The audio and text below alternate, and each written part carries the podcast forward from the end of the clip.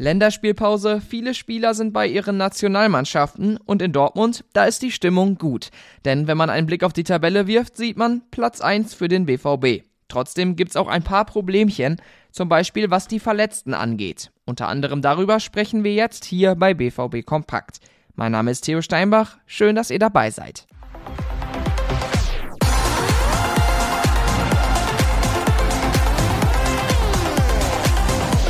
Jetzt ist erstmal Ruhe. In Dortmund können Trainerstab, Verantwortliche und die Spieler, die nicht bei den Nationalteams sind, Kraft tanken. Bis es dann am 1. April zum großen Aufeinandertreffen mit den Bayern kommt. Und die kurze Pause ist auch wichtig, denn die Verletztenliste beim BVB ist lang. Sowohl Gregor Kobel als auch Sally Özcan sind in Dortmund geblieben. Kobel kuriert immer noch einen Muskelfaserriss aus und Özcan hat einen Magen-Darm-Infekt. Auch Mokoko, Brandt und Adeyemi müssen erstmal wieder fit werden, um gegen Bayern dabei sein zu können. Bei Jamie Bino Gittens macht mal wieder die Schulter ganz schön Probleme. Befürchtet wird, dass er deshalb wieder einmal lange ausfallen könnte. Immerhin, bis zum Spitzenspiel ist es noch ein bisschen hin, die Verletzten haben also noch ein bisschen Zeit fit zu werden. Und auch bei den Bayern gibt es Sorgen. Jamal Musiala ist vom DFB-Team zurückgereist und droht gegen den BVB auszufallen. Das wäre auf jeden Fall ein großer Verlust für die Bayern. Auch einige BVB-Akteure sind für ihre Nationalteams im Einsatz. Jetzt kam noch ein neuer dazu.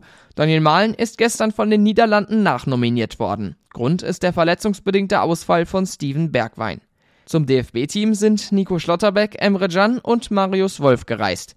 Rafael Guerrero ist bei den Portugiesen im Einsatz, Julian Riasson kämpft für Norwegen um die EM-Qualifikation und Thomas Meunier wurde für die belgische Nationalmannschaft nominiert. Auch Gio Reyna ist für die USA und Aller für die Elfenbeinküste im Einsatz. Eben dieser letztgenannte Aller hatte am Samstag gegen Köln einen ziemlich guten Tag. Er konnte zwei Tore machen und damit ein Ausrufezeichen setzen. In letzter Zeit war er häufiger mal kritisiert worden, sein letztes Tor lag über einen Monat zurück. Klar, bei ihm ist immer noch viel Luft nach oben, aber er hat zumindest schon mal angedeutet, wie wichtig er werden kann. Jetzt ist Aller bei der Nationalmannschaft der Elfenbeinküste. Ich will meinem Land helfen, sagt er. Dieses Wiedersehen mit seinen Nationalmannschaftskollegen ist nach seiner Krebserkrankung ein ziemlich emotionales. Mein Kollege De Krampe hat einen Artikel über Sebastian Aller geschrieben, ihr findet den auf unserer Internetseite. Da, also auf unserer Internetseite, gibt's auch die 09 Fakten zum Köln-Spiel. Die machen unter anderem deutlich, was Guerrero in den letzten Wochen für eine Entwicklung gemacht hat. Bis zur Winterpause war er an drei BVB-Treffern beteiligt, nach der Winterpause waren es neun.